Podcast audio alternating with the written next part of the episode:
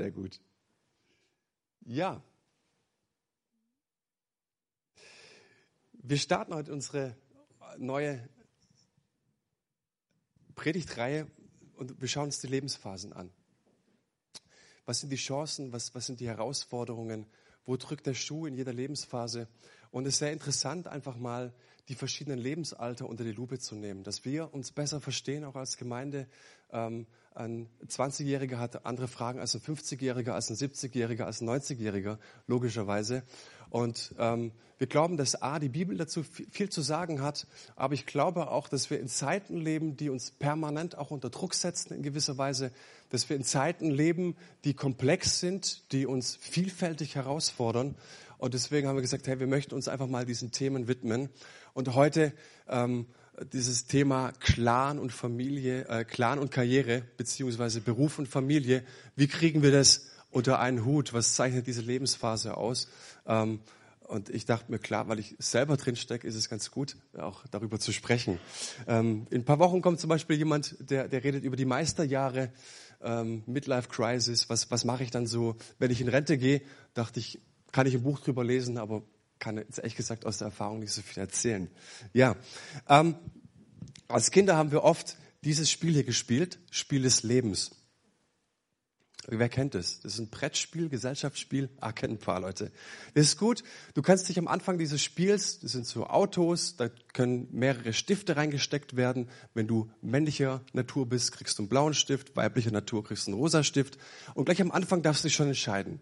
Will ich nach der Schule ähm, eine Ausbildung machen, in den Beruf einsteigen oder will ich nach der Schule eher noch studieren, akademische Grade erwerben und so weiter. Ja? Und im Laufe dieses Spieles kannst du dir viele Statussymbole anhäufen. Du kannst Karriere machen, du kannst ähm, ja ähm, dich verloben, heiraten, Kinder bekommen, kannst das ganze Auto vollpacken mit vielen Stiften ne? und so weiter. Ähm, und dann ist das Spiel irgendwann zu Ende nach 40 Minuten beziehungsweise 90 Minuten, je nach Teilnehmerzahl. Und die Frage ist, wer hat gewonnen? Also du gehst da in jeder geht da in Rente, dann ist das Spiel zu Ende. Aber wer gewinnt dieses Spiel? Nicht diejenigen, die die meisten Werte für sich hatten, die eine glückliche Familie aufgebaut haben, die eine gesunde Familienkultur gelebt haben, sondern diejenigen, die das meiste Geld angesammelt haben. Pädagogisch wertvoll. Du kannst sogar deine, deine Statussymbole einfach auch noch eintauschen, natürlich in Geld. Ja, so. Ähm, ja, was, was, was zeichnet die verschiedenen Lebensphasen aus? Worum geht es im Leben? Was ist der Sinn des Lebens? Ähm, vielleicht kennt ihr ein kleines Buch von Romano Guardini, das heißt Die Lebensalte. Hat es schon mal jemand gelesen? Absolut empfehlenswert. Ist ein kleines Büchchen, aber da steckt so viel Weisheit drin. Und dieser Mann, dieser ähm, katholische Religionsphilosoph, der untersucht feinfühlig die verschiedenen Lebensalter. Und ich war so baff, auf was dieser Mann kam. Ja, was zeichnet die Lebensalter aus? Und ich habe das euch mal in der Grafik dargestellt, die wir hier sehen. Und er sagt, jedes Lebensalter, das sind die ovalen Kreise, ist zum Beispiel eine Kindheit, hat eine ganz bestimmte, ist ganz bestimmte Elemente. Ein Kind beispielsweise lebt unbewusst, ähm, ähm, äh, der junge Mensch beispielsweise, der ist geprägt von Vitalität, von Ungeduld, Mangel an Erfahrung. Und ist auch alles okay so. Aber was ich bei ihm interessant finde, ist, dass Guardini sagt, hey, jede Lebensphase wird durch eine Krise abgelöst. Das heißt, es ist nicht so, dass du erst in der Mitte deines Lebens in eine Krise kommst, die Midlife Crisis, sondern die Kindheit wird durch die Krise der Pubertät abgelöst beispielsweise. Ja? Und es ist ernst zu nehmen, weil jede Lebenskrise, egal wo wir sind, als Kind, als junger Mensch, als alter Mensch, ist gleichwertig. Versteht ihr? So, gib mal eine Folie bitte weiter. Und wir schauen uns ja heute Clan und Familie an. Und du bist in der Lebensphase, wenn du ungefähr Anfang 30 bist, bis Mitte 40, Familiengründung, Karriere machen, dann bist du in dieser Phase der mündige Mensch. Auch wenn du es nicht geahnt hast, aber du bist mündig, laut Guardini. Ja. Ähm, und, und er sagt hier, hey, in dieser Phase hast du in der Wirklichkeit standgefasst. Du, du entdeckst, was von Dauer ist. Es wird dir wichtig, dass du langfristig etwas aufbaust, dass die Dinge nicht einfach immer so plötzlich und immer spontan passieren, sondern du merkst wirklich beispielsweise in der Kinder, Kindererziehung, ähm, du, du brauchst Werte und langfristiges Bauen ist unglaublich wichtig. Die charaktervolle Persönlichkeit merkst du, wenn du einen schlechten Charakter hast, eckst du immer mehr an. Ähm, ist schwierig mit einem, mit einem schwierigen Charakter. Eine innere Festigkeit ist entscheidend. Du erlebst aber auch, du hast Produktionskraft, du hast Arbeitslust, du willst was reißen, da ist Energie vorhanden. Aber auch diese Phase wird abgelöst durch eine Krise, nämlich durch die Erfahrung der Grenze. Du erfährst in dieser Phase, dass es zu viel ist, eine Familie zu gründen, eine Karriere zu machen, in der Gemeinde Ältester zu sein, einen Freundeskreis aufrecht zu erhalten, vielleicht noch im Fußballverein zu sein. Und äh, da gibt es viele verschiedene Kräfte, die sozusagen an dir zehren. Und da merkst du einfach, es gibt dieses zu viel. Ich kann nicht allem gerecht werden. Weiß jemand, was ich meine? Ähm, Illusion vergehen. Die, die Illusion, dass du mal Bundespräsident werden wolltest oder sonst irgendwas, das wird dir dann irgendwie mit Anfang 40 klar. Das wird wahrscheinlich nichts mehr. Ähm, eine hohe Arbeitslast, äh, Müdigkeit, Ernüchterung, die Phase, wo wir echt denken, meine Güte, also wenn ich, wenn ich beispielsweise studiert habe und, und nicht auf die richtigen Karte gesetzt habe und mit Anfang 40 erlebt, das ist doch nicht das Ding, was ich eigentlich wollte. Das, da kommt eine starke Ernüchterung rein ähm, und das macht dich müde. Und du erkennst in dieser Phase, dass ja, das Leben ist bekannt, die Dinge wiederholen sich, ist nicht alles neu und du merkst irgendwie, okay, Pleiten, Pech und Pannen gehören irgendwie dazu. Habe ich irgendwie schon mal erlebt. Ja, ähm, es, die Dinge kehren wieder. So, es ist super interessant, dieses Buch zu lesen. Ne? Ich möchte jetzt ein bisschen weitergehen. Für all diejenigen, die sagen, wo ist der Bibelvers? Der kommt. Die kommt ziemlich spät, aber dann richtig gepfeffert. Du musst dich jetzt auch noch ein bisschen gedulden, okay? So, ähm, die Lebensphase Clan und Karriere. Mir ist bewusst, dass in dieser Lebensphase nicht jeder eine Familie gegründet hat. Es, es gibt auch Singles, es gibt ähm, Alleinerziehende, Papas und Mamas.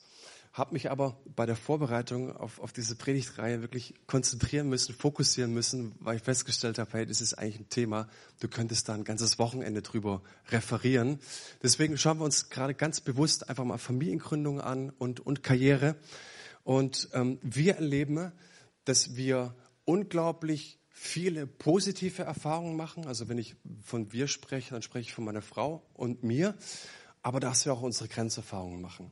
Und in dieser Lebensphase wäre es ganz gut, wenn du schon so manche Entscheidung getroffen hast. Wenn du beispielsweise dich entschieden hast, möchtest du heiraten, möchtest du Single bleiben, wollen wir Kinder und wenn ja, wie viele? Eigentumswohnung, Haus bauen oder doch lieber zur Miete? Was, was ist denn das Richtige? Gehen Mama und Papa arbeiten oder gehen Mama oder Papa arbeiten? Ich beispielsweise war ein knappes Jahr zu Hause, als, als äh, Leni dann zwei wurde, war ich zu Hause, meine Frau war arbeiten. Knappes Jahr. Wunderbare Erfahrung gewesen, wirklich. Möchte ich nicht missen, ist nicht meine größte Stärke, ehrlich gesagt, äh, aber, aber war eine tolle Erfahrung, ja. Und in dieser Lebensphase musst du unglaublich viele Entscheidungen treffen. Und diese Lebensphase, so würden wir tatsächlich beschreiben als ein absolutes Abenteuer. Ja, mal äh, wertneutral, es ist wirklich ein, ein, Abenteuer. Und ich erzähle mal so ein bisschen aus unserem Alltag. Ähm, die meisten von euch wissen, dass wir drei Kinder haben, ein Jahr alt, drei Jahre alt und fünf Jahre alt. Ähm, und sie sind für uns ein absolutes Geschenk Gottes. Ja, es macht so viel Freude, Papa zu sein. Es ist beglückt. Es ist, es ist echt einfach so schön zu sehen, wie, wie die gedeihen, wie sie sich entwickeln, zu sehen, dass, dass jeder Einzelne für sich einfach so Wachstumsschübe macht. Unsere Elena fängt an zu diskutieren wie wild. Äh, die Luisa, die blickt es noch nicht so richtig, aber fängt dann auch schon an und so. Du merkst, es ist ja witzig, ja.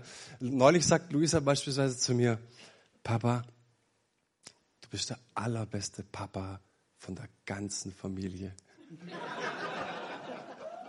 Das ist so cool.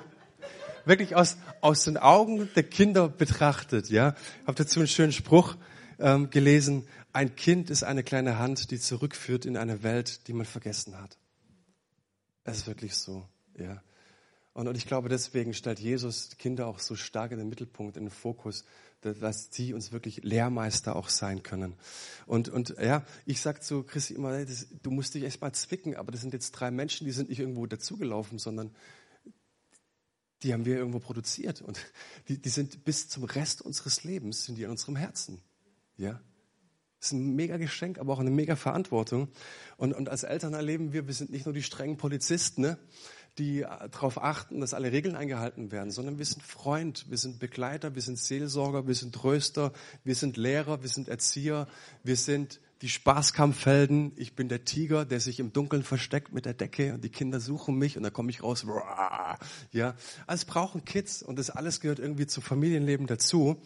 Ähm, in meinem beruflichen Umfeld sage ich, ich bin voll in meinem Element. Es gibt keinen besseren Beruf. Ich weiß nicht, warum ihr alle was anderes geworden seid. Ähm, äh, aber es ist wirklich, es, es macht so Spaß. Ich, ich, ich, ich liebe diesen Beruf. Es ist nicht der einfachste, aber äh, er ist der beste der, der mir total Spaß macht. Und ich liebe es, Dinge zu entwickeln und zu sehen, dass dein Handeln, dein, dein Nachdenken, dein Reflektieren, dein Beten auch Früchte trägt. Das ist was Tolles. Ja? Und ich bin mir dessen aber auch bewusst, dass es, ich habe es eben auch schon erwähnt, dass es Menschen gibt in meinem Alter, ich kriege das ja wirklich mit, die auf einmal merken, den, den beruflichen Werdegang, den ich eingeschlagen habe, das ist tatsächlich nicht das, was mich ausfüllt.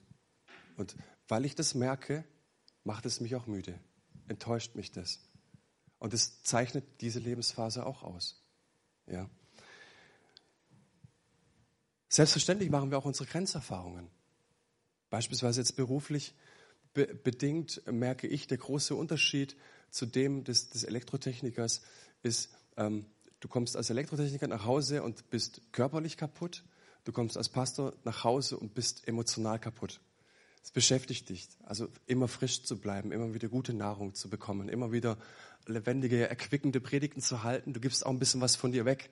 Und bitte geh nicht auf das fromme Ding, sondern ja, du gibst da das Wort Gottes weiter. Nee, es ist wirklich emotionale Arbeit, sich auch vorzubereiten. Und wenn du jetzt drei, vier Mal die Woche was raushauen musst, merkst du es, wenn du Stress hast, wenn du mitbekommst von irgendwelchen Krisen von anderen Leuten, es beschäftigt dich und das bringst du mit nach Hause.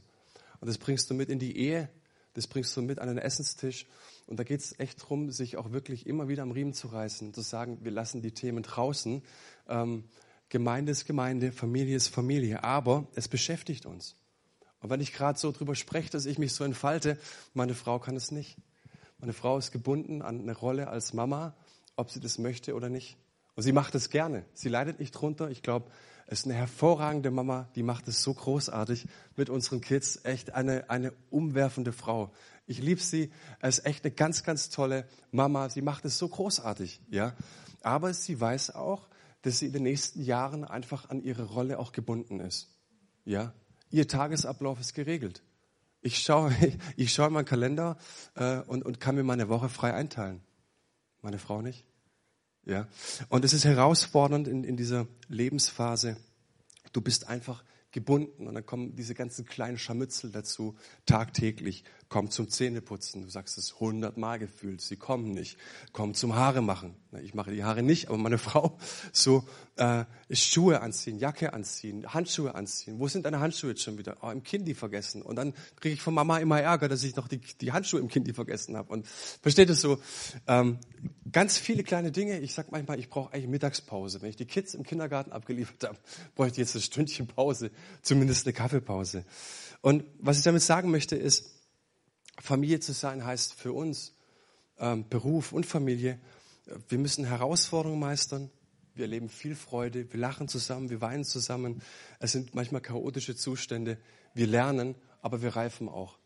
Und ich glaube, das ist die große Kunst in dieser Lebensphase, diese Situation wirklich anzunehmen, wie sie ist. Wir sind gebunden, wir können nicht einfach so mal geschwind ins Kino gehen, wir können nicht einfach mal geschwind irgendwo hinfahren. Ähm, wir sind an unsere Rolle gebunden. Feierabend gibt es nach 20 Uhr. Punkt. Feierabend gibt es nicht vorher. So, aber diese Lebensphase zu bejahen und zu sagen, wir möchten eigentlich so schnell wie möglich durch, hoffentlich werden die Kinder älter, dass wir, wir unsere Freiheit wieder haben. So möchte ich zu sagen, wir, wir nehmen das an, aber wir haben einen in unserer Mitte, der uns die Kraft dafür gibt und das ist unser Herr.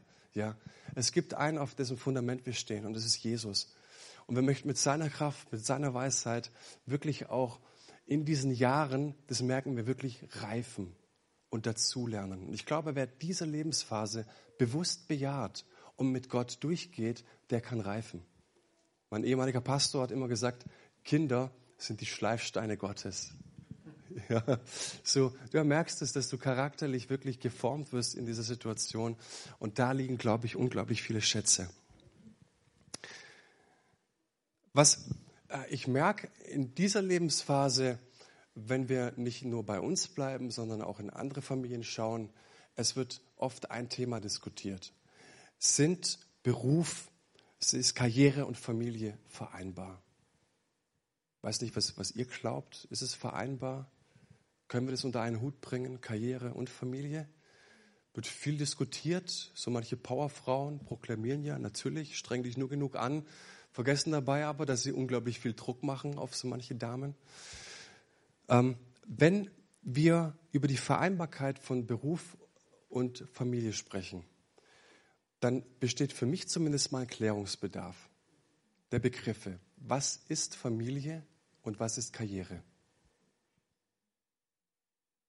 Lass uns mal bei Karriere anfangen. Ich glaube, dass es gut und gesund ist, wenn du so einen schöpferischen Tatendrang hast. Dass du merkst, du hast was auf dem Kasten und du möchtest dein Potenzial, dein Profil auf die Straße bringen. Und wenn du weißt, dass dafür auch so manche Überstunde ähm, dafür getätigt werden muss, glaube ich auch, dass es unglaublich gesund ist. Ja, wenn du wirklich in dir diesen Drang verspürst, ich bin zu mehr geboren und ich merke, dass mein, mein Wirken mein Handeln wirklich auch ähm, ja, Menschen beeinflusst, positiv beeinflusst, dann ist es doch schön. Ich glaube, dass es absolut im Willen Gottes ist, dass wir da vorwärts gehen auch. Aber ich stelle fest, dass das wirklich auch sehr, sehr schnell an seine Grenzen kommt. Beispiel, diese Geschichte habe ich gehört. Es gibt einen Arbeitgeber hier in Heidenheim, nicht weit weg von hier beschäftigt mehrere Leute. Augen zu. Ähm, da gibt es eine Familie und Mama und Papa, die gehören wohl zu den obersten 100 bei diesem Unternehmen. Diese Eltern, Mama und Papa, bei denen klingelt um 4.15 Uhr der Wecker. Die reißen um 4.30 Uhr ihre Kinder aus dem Bett, fahren von München hierher, geben sie in der Kindertagesstätte ab und ähm, holen sie dann an Feierabend wieder ab. Müde, kaputt, dass die Kinder zum Psychologen müssen, passiert ja jedem Kind und so weiter. Und da merke ich schon oftmals, wow, okay, klar ist es vereinbar. Du kannst alles vereinbaren. Aber irgendwie merken wir doch, dass, dass hier die Begrifflichkeiten nicht ganz geklärt sind. Nicht, nicht, Karriere bekommt doch hier mehr Wert als Familie. In meinen Augen. Ja. Jetzt hörte ich neulich von diesem sogenannten Social Freezing. Schon mal jemand gehört? Das heißt, die Mama kann ihre Eizelle auf Eis legen, ja, mit 25 bis 30 und sagen, ich möchte in den frühen, in den mittleren, späten 40er Jahren noch Kinder bekommen. Dass es ein gewisses Risiko ist, ja, nimmt man halt in Kauf. Und auch hier glaube ich, hey, wie war es früher?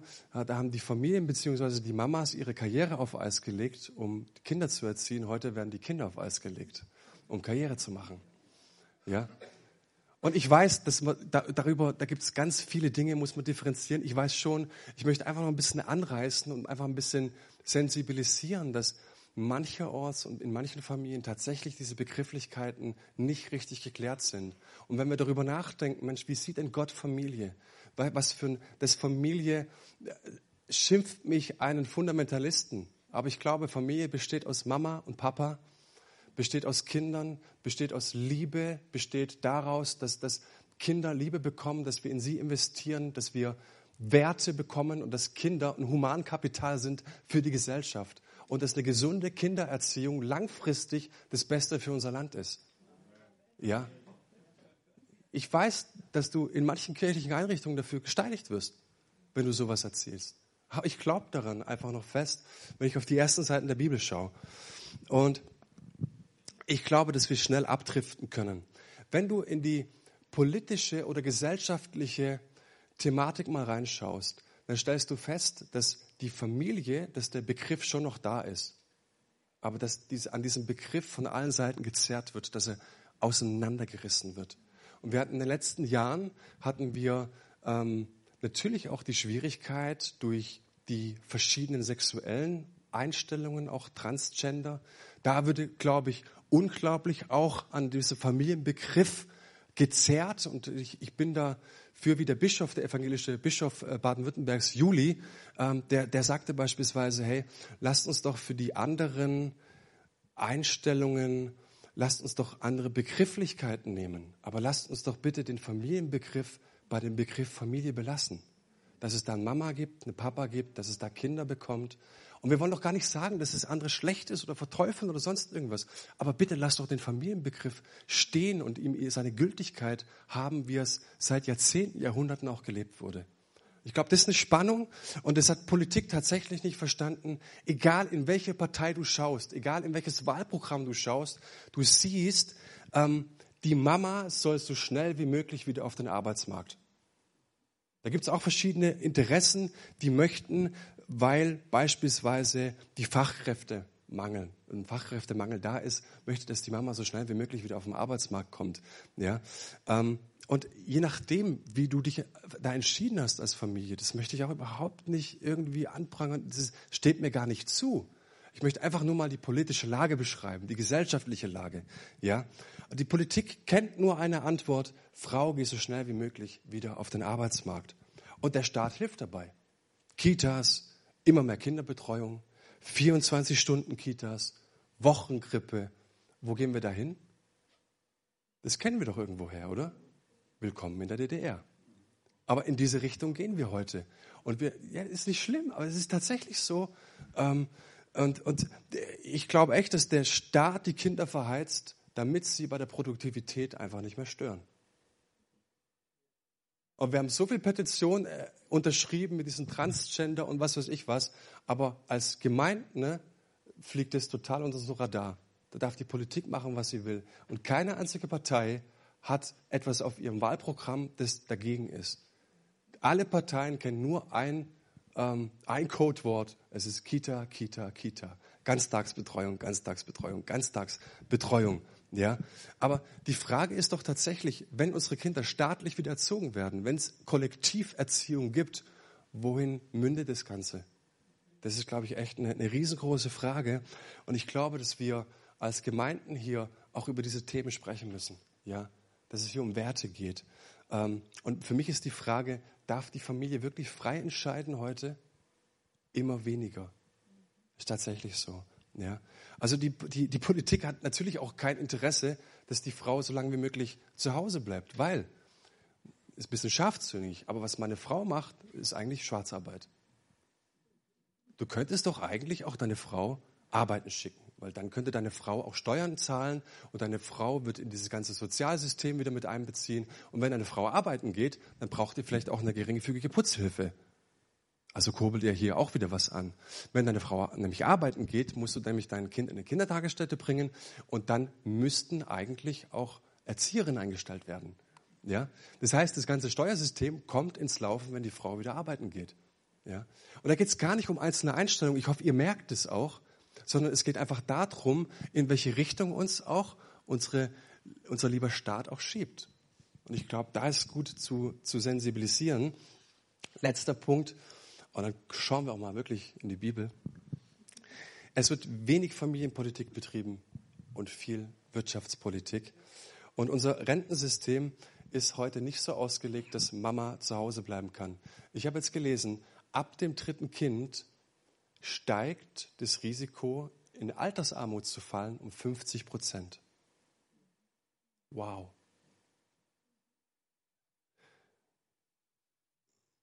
Ich glaube, in dieser Lebensphase zählen Werte.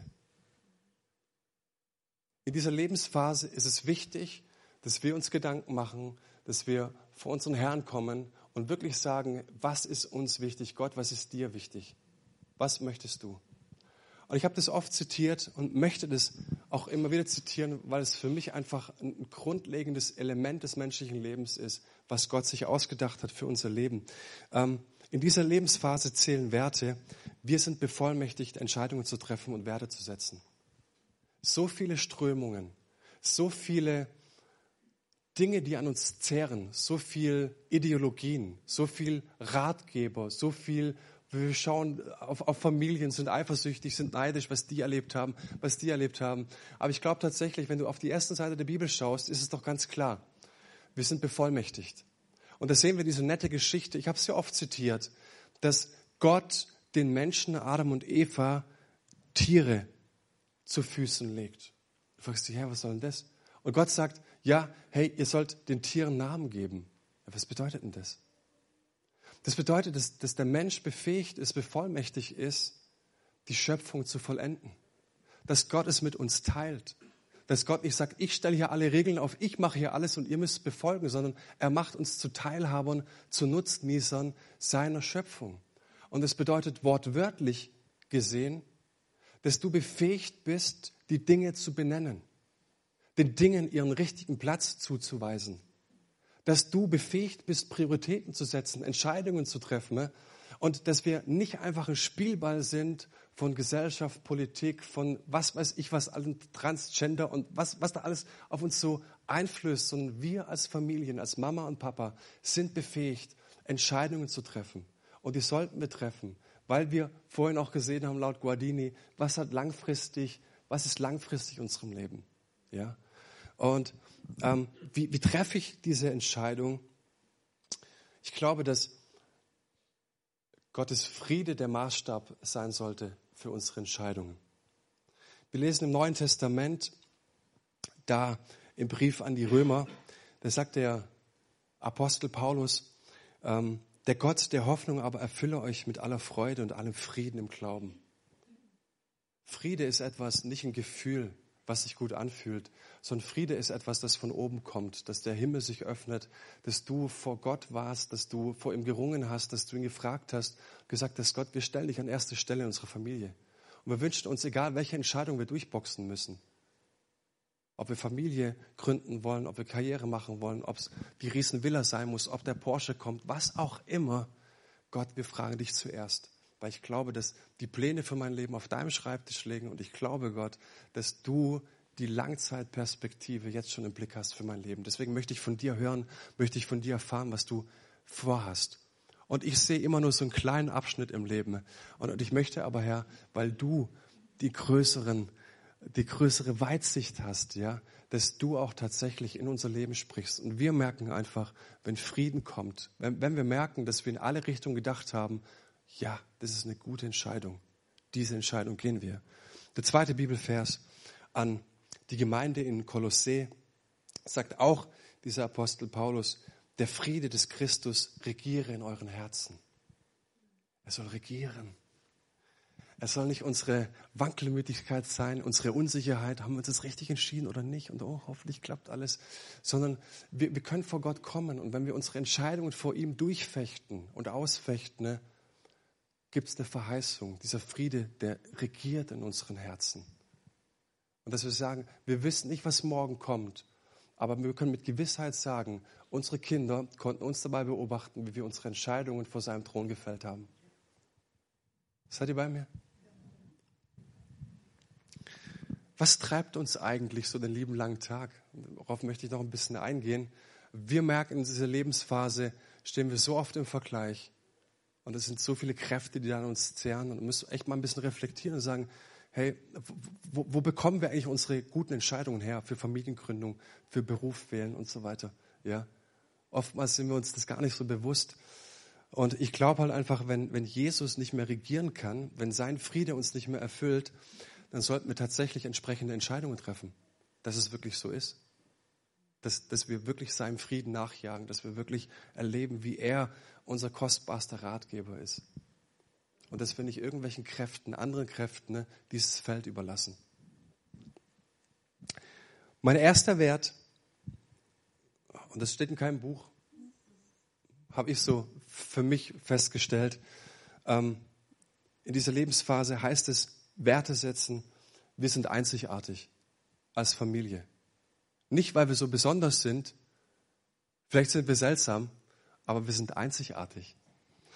Ähm, äh, der Prophet im Alten Testament, Jesaja, sagt, denn sein drückendes Joch und den Stab auf seiner Schulter, den Stock seines Antreibers, zerbrachst du wie am Tag von Midian. Was bedeutet das? Der Stecken des Treibers. Was treibt dich? Was treibt dich an? Was beschäftigt dich? Was belastet dich? Was zerrt an dir? Hey, Gottes Absicht ist, er möchte diesen Stab, diesen Antreiber gern zerbrechen. Und dass du dir wirklich Gedanken machst, was zählt. Es gibt diesen netten Spruch, der heißt, im Vergleich liegt der Untergang.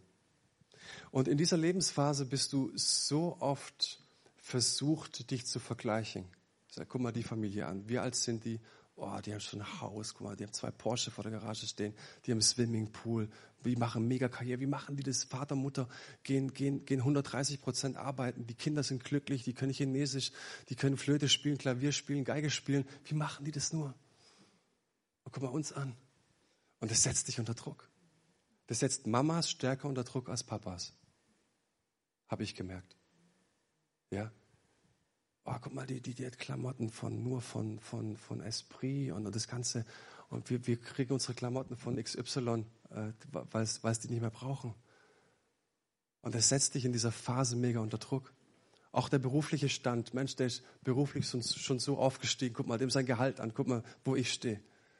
Das beschäftigt dich in dieser Lebensphase unglaublich. Und äh, ich glaube hier echt immer wieder zu sagen, wir möchten uns nicht unter Druck setzen. Wir glauben, dass im Vergleich der Untergang liegt. Wir glauben, dass wir einzigartig sind in Gottes Augen und wir glauben, dass der Stab des Treibers über unsere Familie auch zerbrochen ist. Ja, dass wir Unikate sind. Der zweite Wert, den wir gern setzen möchten, Mama und Papa sind ein Team. Und es gibt im Brief an die Epheser im Neuen Testament eine Stelle, das nennt sich christliche Haustafel. Und da spricht der Apostel Paulus zu Familien.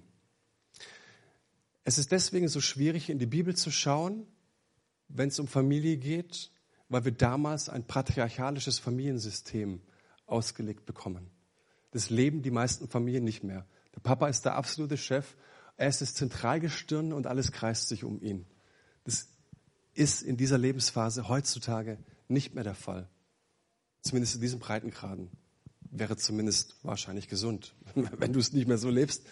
Und ähm, in dieser Phase oder beziehungsweise in diesem, in diesem Abschnitt gibt es einen Vers, ich habe ihn heute aufgeschrieben, da heißt es, ordnet euch einander unter, tut es aus Ehrfurcht vor Christus. Und das ist der Schlüssel zum Verständnis dieses Abschnittes ordnet euch einander unter.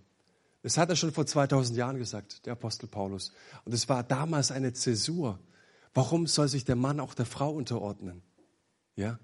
Und wenn du so willst, hast du hier schon die Gleichstellung, aber er kann Familiensysteme nicht auflösen damals. Deswegen sagt er dann auch, ihr Frauen sollt und ihr Männer sollt.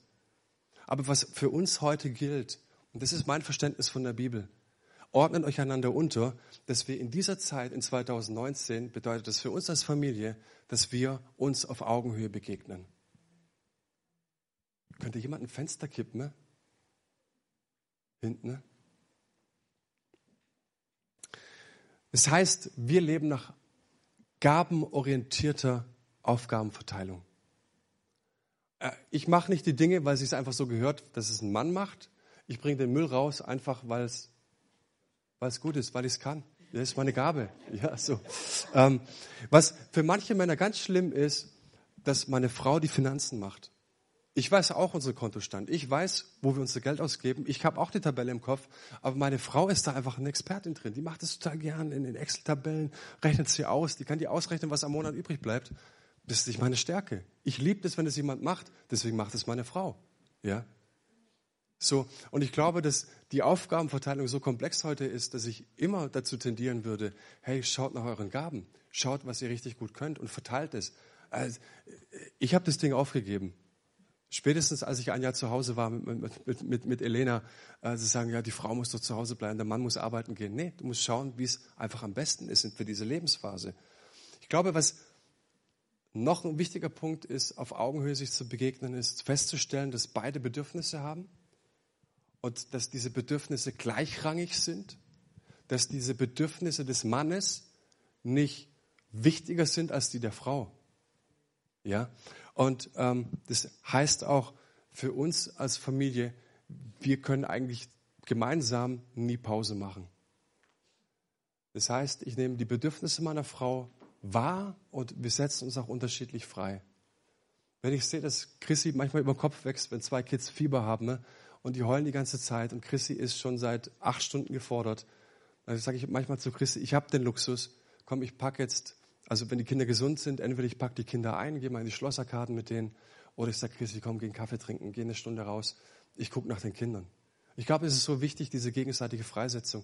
Und es bedeutet es einfach, sich auf Augenhöhe auch zu betrachten. Nicht der Papa ist wichtiger, nicht die Mama ist wichtig, sondern beide sollten sich einander unterordnen. Das ist eine eigene Predigt. Der dritte von, von, von, von vier Werten ist, ich glaube, dass Erwachsene lauter sind als Kinder. Kinder können auch schreien, ich weiß. Aber es geht nicht um die Dezibelanzahl. Und ich glaube, dass wir oftmals den Fehler machen und nicht langfristig darüber nachdenken, wie wir unsere Entscheidungen treffen heute für unsere Kinder. Und wir hatten ein ganz gutes Beispiel bei uns im, äh, im Kindergarten. Ne? Anfang des Jahres wurden die, äh, die Gruppen getauscht. Es gab einen Gruppenwechsel. Elena musste von unten nach oben in die Gruppe gehen. Ähm, Ganztagskinder und Halbtagskinder wurden da einfach voneinander getrennt. Ja? Für uns war das auch ein gewisser Schmerz. Aber als ich da erlebt habe, dass Mamas und Papas auf die Barrikaden gegangen sind, an oberste Stelle gegangen sind und sich beschwert haben und Krawall gemacht haben. Die haben sich gehortet vom Kindergarten, als sie dann die Kinder abgegeben hatten und wollten sich auch mich in ihre Clique mit reinziehen. Das ist doch unmöglich und wir müssen hier das Dick am Fackeln und was weiß ich was alles. Ja. Und, nee, so schlimm war es nicht. Aber äh, ich habe dann festgestellt, oder ich habe zu meiner Frau gesagt, hey, die können doch bis drei zählen. Die sind mit dem Herrn unterwegs, die Leute dort, das ist ein christlicher Kindergarten. Wir vertrauen denen. Und die Kinder sind dann auch in die Gruppen gegangen und es hat richtig gut funktioniert und gesagt, hey, wir versuchen es jetzt einfach mal. Und wir waren die einzige Familie, die den Leuten noch zugesprochen hat. Und siehe da, klar, gab es ein bisschen Schwierigkeiten, aber jetzt fühlen sie sich total wohl. Und ich habe festgestellt, dass wir manchmal so schnell dabei sind, zu glauben, was das Beste für unsere Kinder ist. Versteht ihr, was ich meine? Und es erinnert mich an diese Stelle, als Jesus kam und die Kinder in die Mitte gestellt hat und die Jungen gesagt haben, ihr stört. Und es war eine Zäsur für die Geschichte, Leute, weil Kinder damals nichts gezählt haben. Unmündig war unmündig. Ist nicht so wie heute, betätscheln, oh, und Kind ist wichtig und Entwicklung und so weiter. Ein Kind war vollwertiges Mitglied erst mit zwölf oder dreizehn Jahren. Ja? Und was Jesus hier macht, ist, sagt er, Kinder, ihr stört nicht, ich stelle euch in die Mitte und ich sage mal, Jungs, wenn ihr nicht so werdet wie die, habt ihr keinen Anteil am Reich Gottes. Das war eine Zäsur damals.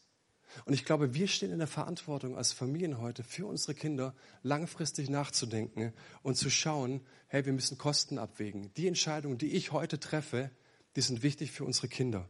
Ja? Und unser Motto ist, ähm, nicht Kinder abspeisen. Ich kann mein, mein Kind heute vor ein Tablet setzen und den Fernseher setzen und fragen, bin ich ein guter Papa? Und meine Kinder sagen, du bist der Beste. Aber werden sie das auch in 20 Jahren sagen? Ich kann mit Kindern mit Schokoladen und mit Freizeitvergnügen und was weiß ich was abspeisen. Ja, und die werden immer sagen, du bist der Beste.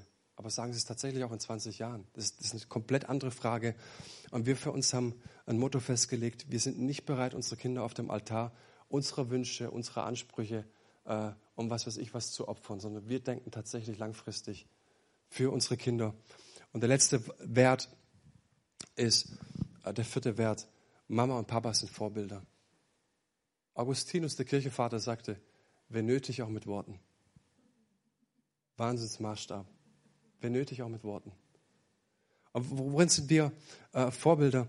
Äh, Sprüche, das ist im Alten Testament ein, ein Buch, da heißt es im 17. Kapitel, die Alten sind stolz auf ihre Enkel und die Kinder auf ihre Väter. Wenn Oma und Opa auf die Kinder schauen können und sagen, wow, die sind gut gelungen. Wenn die Kinder den Papa und die Mama anschauen und sagen, Mann, ihr seid mega Vorbilder. Messi ist cool, die Rockband ist cool, aber hey, Mama und Papa, die sind auch mega Leute. Das ist doch was Schönes, oder? Äh, das will ich persönlich erleben. Und wie können wir Vorbilder sein? Glaube in aller, allererster Linie in unserer Liebe zu Jesus. Ich glaube, es gibt keinen wichtigeren Wert für ein Kind, als dass dein Kind dich dabei erwischt, wie du Jesus lebst, wie du ihn an die erste Stelle deines Lebens gesetzt hast. Wie wir unsere Entscheidungen vor Jesus fällen. Dass wir sagen, Jesus ist echt die Nummer eins in unserem Leben und ich weiß vieles nicht, weil ich erstmal meinen Herrn fragen muss. Dass, dass, Kinder uns dabei erwischen, wie wir gemeinsam beten, wie wir gemeinsam ähm, am, am, Tisch beten, wie wir gemeinsam äh, wirklich, dass es uns ein hoher Wert ist, mit ihnen abends zu beten. Die Kinder, die ermahnen mich regelmäßig, hey Papa, jetzt noch beten abends. Die Kinder, die, die Leni kommt mit ihrer Kinderbibel und sagt, Papa, ich will noch. Wir haben die nie dazu getrieben, aber jetzt will sie, Michel will sie auch lesen, Michel aus Löhneberg, aber auch die Bibel. Alles was Schönes. Und ähm, jetzt sage ich was Scharfes an der Stelle.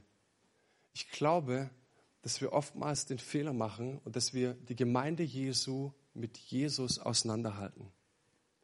Ich glaube, dass es einen signifikanten Zusammenhang gibt zwischen meiner Liebe zu Jesus und meiner Liebe zur Gemeinde. Erwischen mich meine Kinder auch dabei, dass ich die Gemeinde liebe, dass ich die Braut von Jesus liebe, dass Gemeinde für mich ein Megawert ist. Warum? Weil Kinder sich meistens am Rangerlagerfeuer für Jesus entscheiden, in der Jugendfreizeit, weil sie da ihre Freunde haben.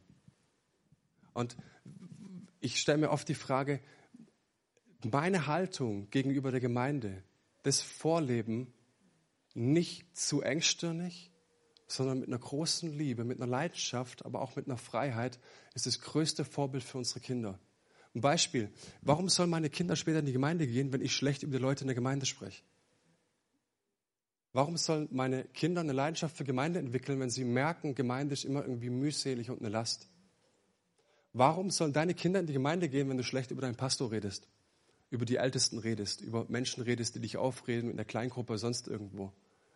Und ich glaube, dass wir hier einen riesengroßen Fehler machen, wenn wir glauben, ähm, Gemeinde ist so ein Nebending, ist überhaupt nicht wichtig.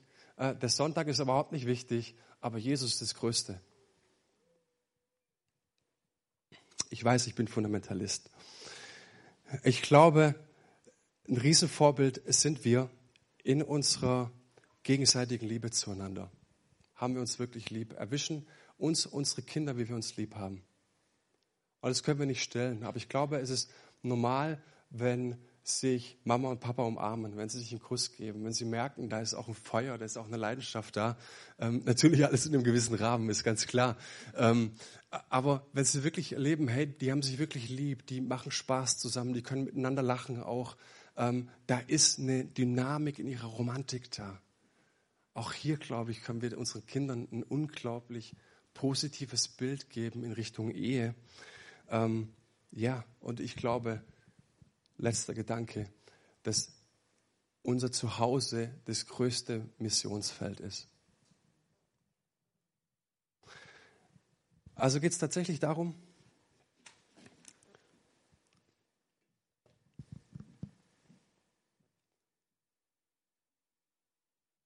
in dieser Lebensphase wirklich zu reflektieren, auch wenn sie stark frequentiert ist auch wenn sie stressig ist, auch wenn es so viele Kräfte gibt, die da an dir ziehen ne?